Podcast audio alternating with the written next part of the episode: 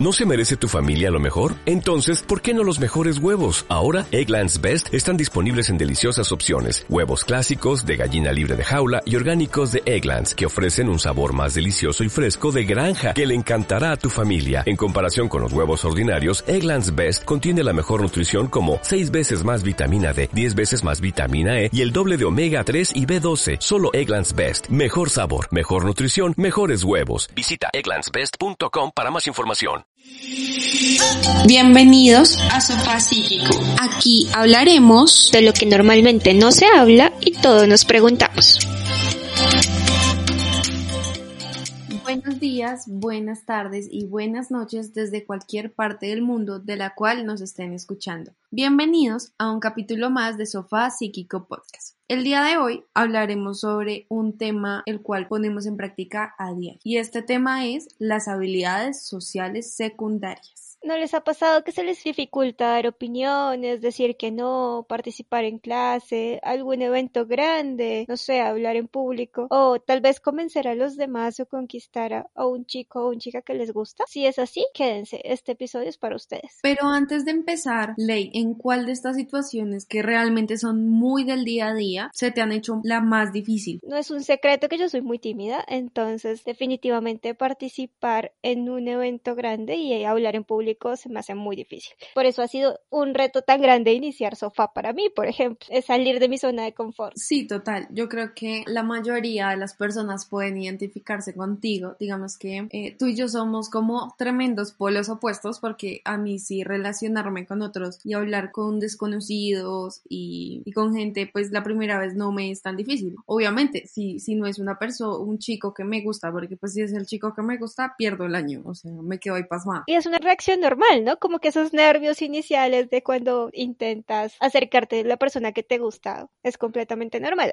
Lo que sí me pasa a mí es que la ansiedad me gana. Sí, totalmente. Y creo que a muchos de nosotros, cuando salimos de nuestra zona de confort, perdemos la valentía y el toque que puede que tengamos con nuestros amigos o nuestra familia, como que nos quedamos ahí pasmados y puede que si era un evento grande como una exposición o, o algo para aparecer en público, quedamos como si no supiéramos del tema y realmente lo sabemos, pero los nervios nos colapsan y no nos dejan arrancar. Entonces, en este capítulo vamos a hablar de qué pasa en esos momentos y por qué a veces nuestras habilidades sociales secundarias se ven perjudicadas. Bueno, pero para iniciar necesitamos saber qué son las habilidades sociales y son ese conjunto de conductas que aprendemos y ponemos en práctica para relacionarnos con los demás y pues también así obtener y mantener una compensación del ambiente que depende claramente de los objetivos propios. Debemos tener en, en cuenta que las habilidades pueden cambiar dependiendo el género, la edad, las condiciones socioculturales, el nivel educativo y tienen como dos componentes, el verbal y el no verbal. Muchas veces al quedarnos pasmados, imagínense en un momento donde ustedes, como dicen por ahí, se les comió la lengua al ratón y no pueden hablar, o sea, realmente se quedan pasmados y ustedes piensan en, pero ¿qué pasó? Realmente es esa ansiedad al exponerte y ese miedo que aparece y te bloquea. Entonces, imagínense cuando ustedes se exponen a personas que quizás en la universidad son solo profesores y tú estás defendiendo un tema el cual tú estudiaste, pero te da mucho miedo equivocarte y, enredarte en el, en el momento. Entonces, por eso, a veces estas condiciones son tremendamente importantes. Sí, claro. Martín, ¿no te ha pasado en específico que hay una persona enfrente tuyo que te está diciendo algo, pero su cuerpo expresa otra cosa? Sí, muchas veces me ha pasado en, en momentos sociales donde quizás alguien que es muy tímido como que te dice que se siente bien, pero su cuerpo muestra como que se quiere ir, como que realmente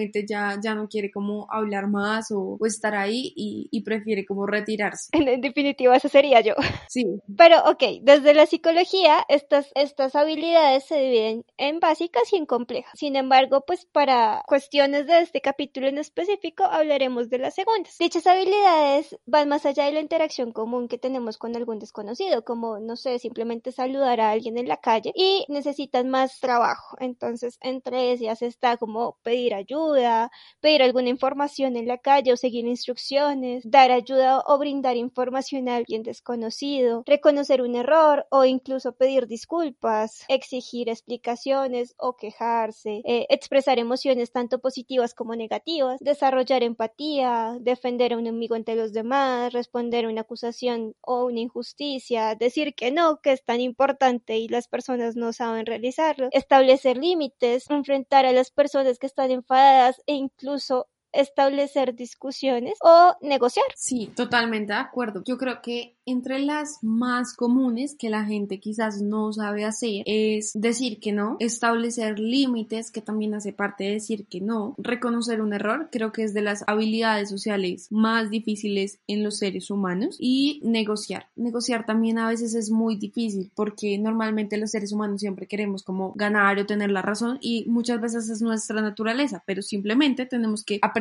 habilidades que nos enseñen a relacionarnos mejor con nuestro entorno y así no tener tantas dificultades en el ambiente o en el lugar donde estemos. Por ejemplo, ¿no les ha pasado que los invitan a una fiesta en inicio de semana, pero ustedes saben que, por ejemplo, tienen un parcial el siguiente lunes y ustedes dicen, bueno, ¿y cómo digo que no voy a ir? Pero es que la rumba va a estar buenísima y todo el mundo va a ir y yo no voy a ir. ¿Y qué van a decir? O bueno, y tú prefieres literalmente quedarte en tu casa estudiando con Netflix Shield por mucho, pero pues no sabes cómo decir que no. Digamos que en ese momento puedes tener dos opciones como ir a la fiesta, estar súper angustiado porque vas a decir, no estoy estudiando para mi parcial, me voy a trasnochar, al siguiente día pues voy a estar súper mal y voy a querer dormir y no, no voy a aprovechar el tiempo y realmente no vas a tener un tan buen momento, un tan buen rato en la fiesta o decirle a tus amigos que prefieres no ir ese fin de semana porque tienes cosas que hacer y que más bien después de esa jornada de parciales pueden más bien ir a una fiesta y todo, pero pues que pasas de esta vez de, de la fiesta. ¿Tú qué harías, Ley? En definitiva diría que no.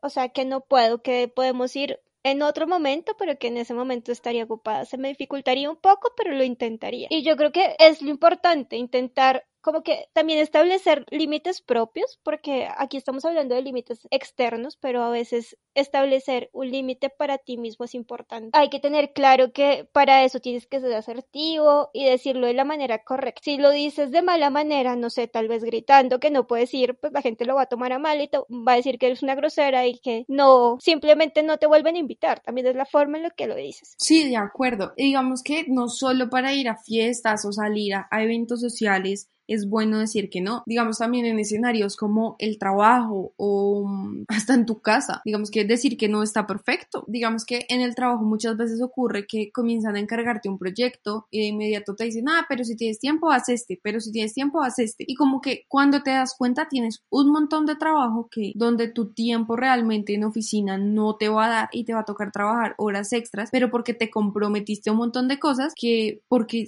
realmente no sabías cómo decirle a tu jefe como, oye, mira, ya tengo tales proyectos, realmente no alcanzo. Obviamente de la manera más asertiva y, y no rechazando todos los proyectos, ¿no? Porque van a decir como, bueno, ¿y para qué viniste a trabajar, no? Pero muchas veces está perfecto decir como, oye, no, o no estoy de acuerdo con lo que me estás diciendo, o bueno, digamos que estableciendo también un buen punto de vista tuyo y válido para decir que no. Sí, claro, y, y para eso tenemos que recordar que todos tenemos derecho a rechazar peticiones sin sentirse, no sé, tal vez culpable o egoísta porque no estás haciendo un favor a expresar sentimientos, a experimentarlos, porque todos, el mundo puede sentir tristeza y está bien, todo el mundo puede sentir alegría. No siempre podemos ser un, una persona que está sonriendo todo el tiempo o tal vez pedir lo que quiera, teniendo en claro que no siempre te van a decir que sí, pero pues pedirlo. Tienes derecho a cometer errores y ser responsables por ellos, a ser escuchado y que te tomen en serio. O incluso a hablar sobre tus problemas con las personas que crees cercanas y que pues te pueden ayudar. Sí, de acuerdo. Incluso en ocasiones puedes no ser asertivo y está bien. Como lo decía Ley, muchas veces no siempre debemos estar como tranquilos, sean felices y sonrientes. Recuerden que los seres humanos somos multifacéticos, o sea, tenemos emociones de ira, de tristeza, de felicidad, de angustia, de rechazo, de, o sea, tenemos como muchas sensaciones y muchas emociones y, y está bien en un momento pues si te molestó algo pues y no ser asertivo como decir decirlo como te salga, pero obviamente después reconocer en cómo lo hiciste y, reparar eso, como, oye, mira, qué pena, no era como el momento para, para decirlo, lo dije mal, pero pues ya, como que retoma, pero esas parte de esas habilidades sociales secundarias que hay que, que establecer y reconocer. Para esto, en nuestro capítulo de hoy en Sofá Psíquico te daremos algunos tips para que puedas potencializar esas habilidades tan importantes en la vida diaria. Como primer tip, está en comprender tus miedos sociales. Aceptar que eres una persona tímida, aceptar que se te dificulta alguna de estas habilidades es el primer paso. La timidez o la ansiedad nos privan normalmente de muchas oportunidades de salir de nuestra zona de confort, aunque digamos como no, eh, pero no es que yo no quiera salir de mi zona de confort y está perfecto porque muchas veces exponernos ante el público nos genera mucha angustia. Puedes empezar con cosas pequeñas. Por ejemplo, si tú normalmente eres de los que, no sé, sale y no se despide de su celador, simplemente no por antipático, sino porque pues no te gusta como hablarle a la gente porque no te quieres exponer ante el mundo, intenta simplemente o saludar a tus vecinos o despedirte de tu celador o mm, saludar, no sé, a la gente en tu oficina o en tu universidad, pues a, tus conocidos, tratar simplemente de, de exponerte un poco más. Obviamente son pequeños pasos, pero cada paso cuenta. Sí, claro. Y es importante también el empezar a exponernos, porque eso hace que también potencialicemos las habilidades. Por eso, nuestro segundo tip es aprender a escuchar. Realmente hay muchas veces que por estar eufóricos hablando con una persona cuando algo no, pues no estás de acuerdo, entonces como que intentas interrumpir a esa persona y lo que hacen es discutir peor y terminar peleando. Entonces, eh, a veces es bueno también dejar que la otra persona hable, que comprendas cómo se siente, lo que está diciendo, y así lograr buscar soluciones y hablar de los problemas sin necesidad de discutir, que las cosas terminen peor. De igual forma, aunque no estén discutiendo, escuchar es una habilidad tremendamente importante porque pueden estar trabajando en algo en equipo y las dos personas aportar como una misma idea o una opinión contraria y como que después sí se arba como un borolo porque la gente no entendió la instrucción o ese tipo de cosas. Por eso escuchar es tremendamente importante. Nuestro siguiente tip habla de comunicarte de forma emocional. A partir de las culturas y cómo funcionamos tanto en Latinoamérica como en el mundo, muchas veces nos han enseñado que los hombres no sienten tristeza o no lloran y no está mal demostrar lo que sientes, más allá del género, demostrar tristeza, alegría, miedo o cualquier emoción puede hacer que las personas también te entiendan y te puedan conocer un, un poco mejor, así te podrás desenvolver un poco más fácil y va a ser más sencillo para ti desarrollar estas habilidades. Exacto, y como lo habíamos dicho antes. Recuerden que el ser humano es un mundo completo de emociones y sensaciones y no está mal expresarlas. Nunca está mal expresar lo que sientes. El siguiente tip es, sé más asertivo y piensa antes de actuar. Comunícate asertivamente, aunque estés de mal genio. Sí, puede que contestes serio, puede que contestes seco, pero tampoco pues que vayas a insultar al otro, ¿no? Porque pues el otro no tiene la culpa de que estés de mal genio. Pero transmite bien lo que quieres decir, sea una inconformidad, sea que no estás de acuerdo con una opinión o que quieres aportar una nueva opinión y que estas no puedan ser mal tomadas sino que pues digan como, oiga, sí, tiene un punto. No importa si es válido o no, pero tiene un punto.